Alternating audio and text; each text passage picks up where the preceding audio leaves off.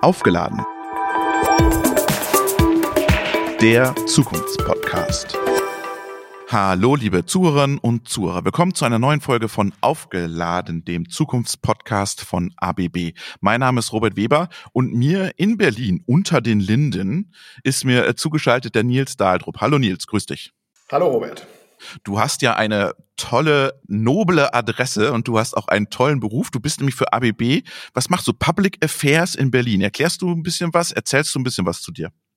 Ja, äh, meine Funktion nennt sich äh, Government Relations and Public Affairs. Also damit ist quasi äh, die politische Interessensvertretung und äh, die Organisation der Positionierung des Unternehmens an der Schnittstelle zwischen äh, Wirtschaft, Gesellschaft und Politik gemeint. Und ja, ich sitze hier in Berlin äh, mit einer schönen Ad Adresse. Und Aber du bist in einem Coworking Space, das muss man noch dazu sagen, ja?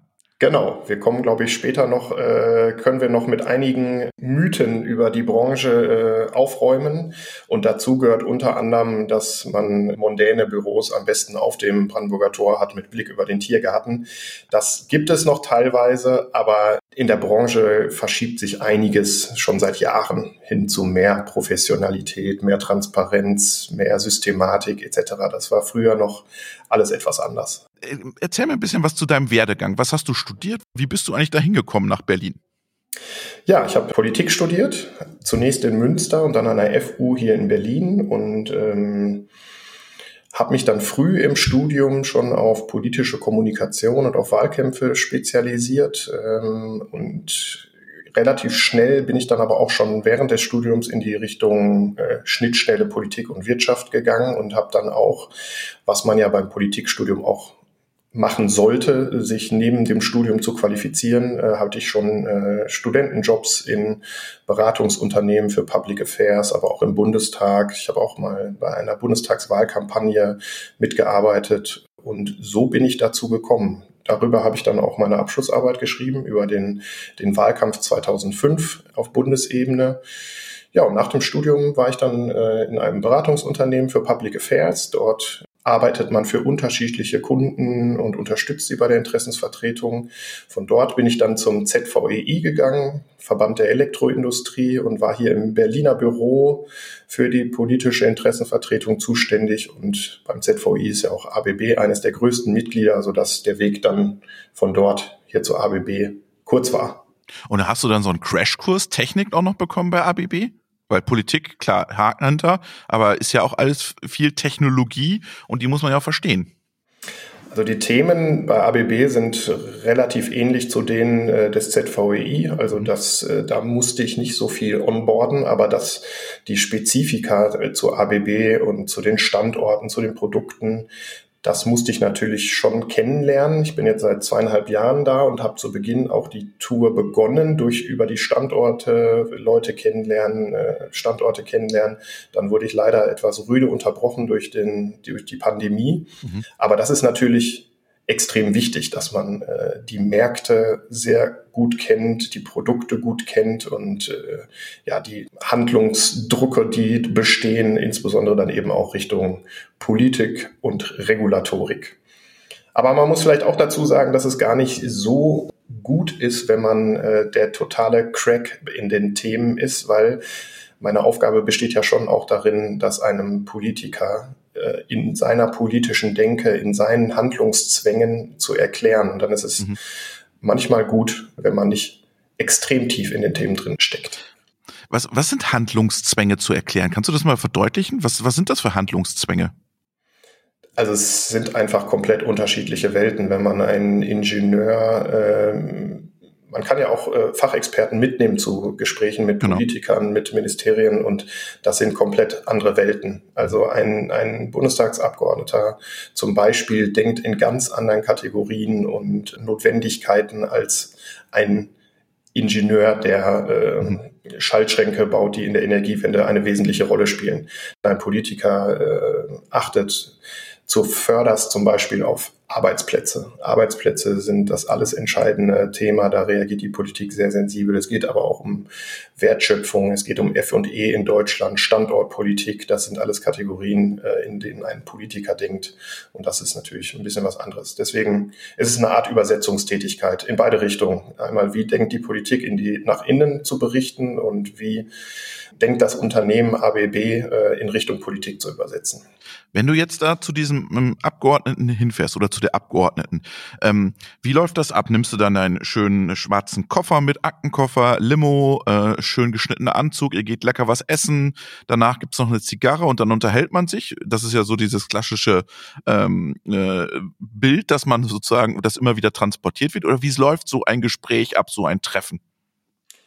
Also das ist äh, völlig veraltet, muss man so sagen. Also äh, das, was du skizziert hast, äh, geben weder die ABB-Compliance-Regeln her, noch die Compliance-Regeln der Abgeordneten oder der Ministeriumsmitarbeiter. Da gibt es mittlerweile glasklare Vorgaben. Also äh, in manchen Ministerien ist die Grenze äh, von Essenseinladungen mittlerweile bei null. Also dann okay. ist das einfach. Das heißt, jeder bringt möglich. was mit vom, vom Chinesen oder was? Man trifft sich in der Regel einfach äh, in den Büros, wo die Abgeordneten oder die Ministerialen halt nun mal sitzen, tauscht sich über ein Thema aus, äh, klärt sich gegenseitig auf. Ein Kaffee für jeden? So ungefähr. Und äh, das war's dann. Also ich fahre in der Regel auf Fahrrad hier in Berlin Mitte, sonst äh, kommt man eh nur in den Stau. Alles klar, sehr gut. Ähm, äh, jetzt jetzt haben wir immer davon gesprochen, dass du auf die Ministeriellen oder auf die Abgeordneten zugehst. Kommen die auch umgekehrt auf dich zu und stellen dir Fragen und sagen, hey Nils, äh, ich habe mal eine Frage zum Thema Automatisierung, Robotik, könnt ihr mir da helfen? Ja, Absolut. Die Politik ist darauf angewiesen und fragt uns natürlich an. Also ähm, wir sind natürlich bekannt dafür, dass wir zum Beispiel Ladesäulen herstellen für die Elektromobilität. Und dann ist es natürlich interessant für ein Ministerium, wenn sie per Ladesäulenverordnung irgendwelche Bezahlmöglichkeiten. Wie will man das abrechnen?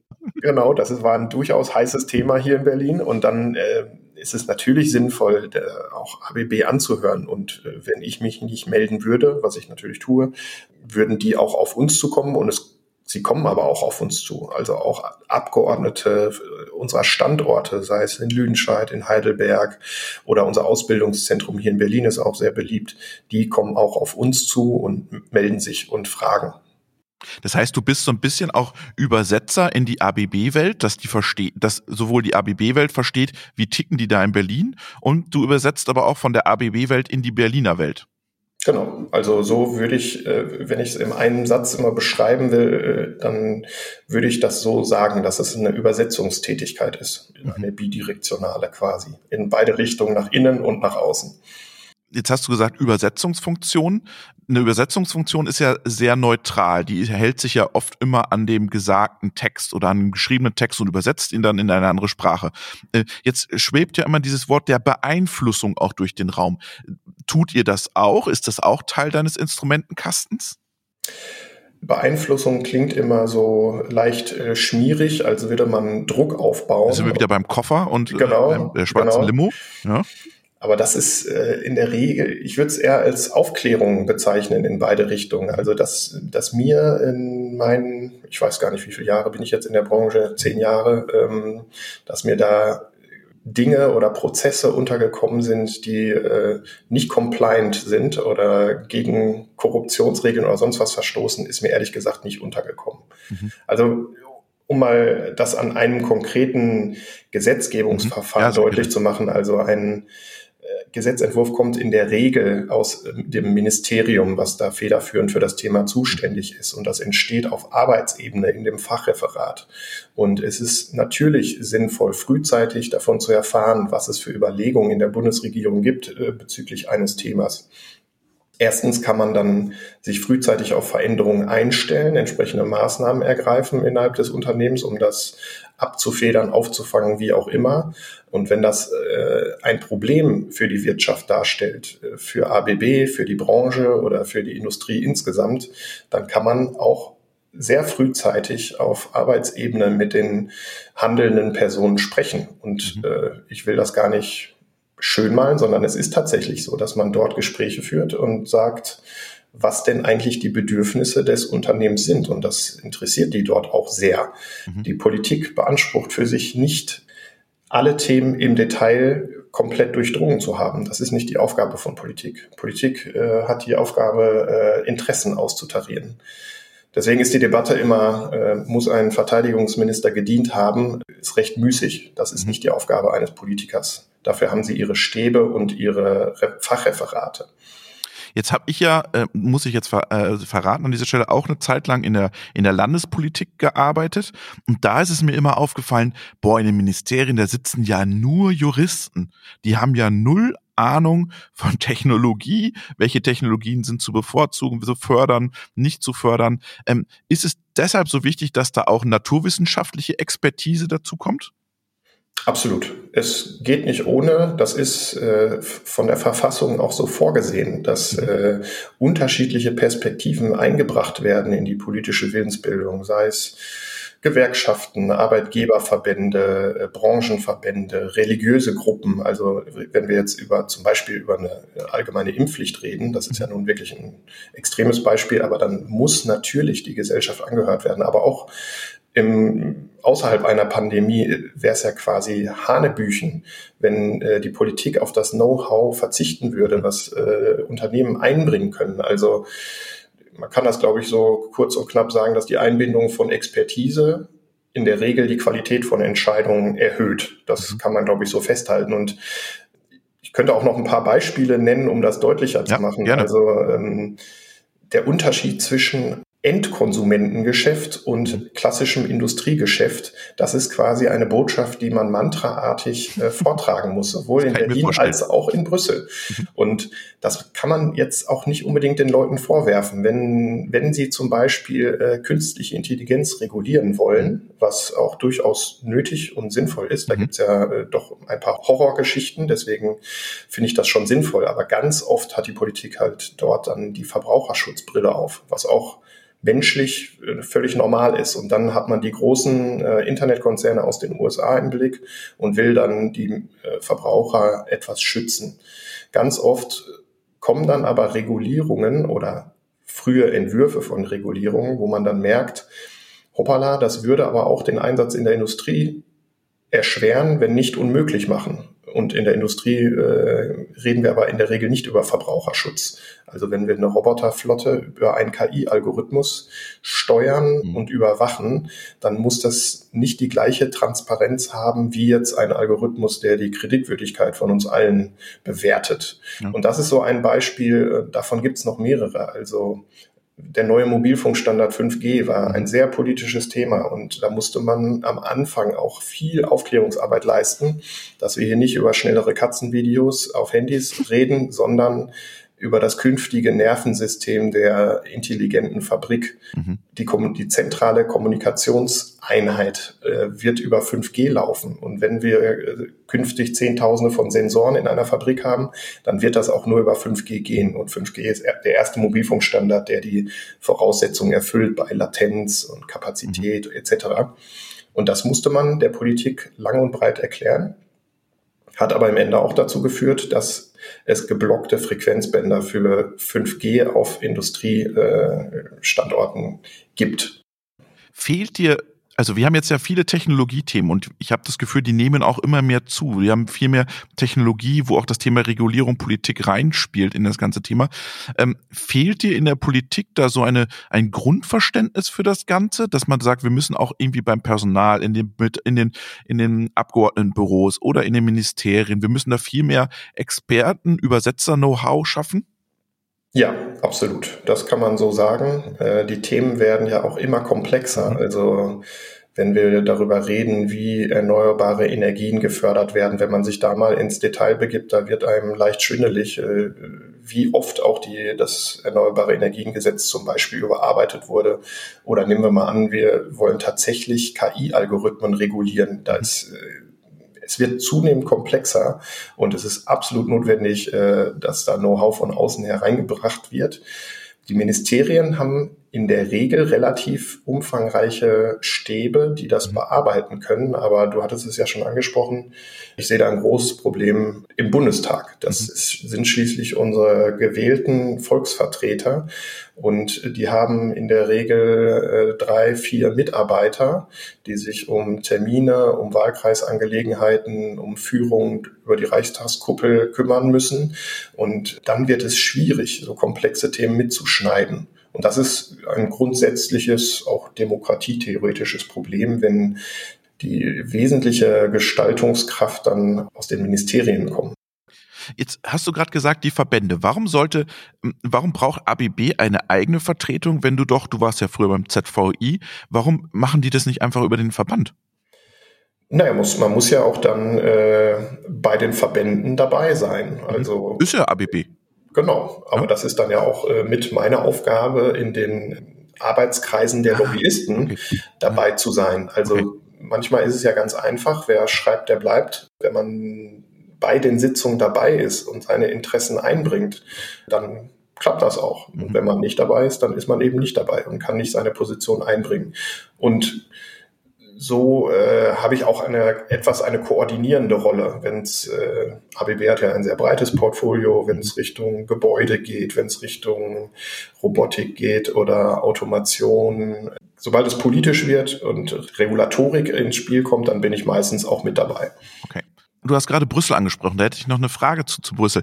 Da haben wir ja ein Lobbyregister. Ja, da, da, das ist, die sind ja ziemlich äh, äh, streng und da gibt's ja auch Aufzeichnungen und da wird genau registriert, wer ist da, muss sich anmelden etc. pp. Soll es ja in Deutschland jetzt auch geben, ist ja auch das Thema. Wie stehst du dazu? Ist das der richtige Weg?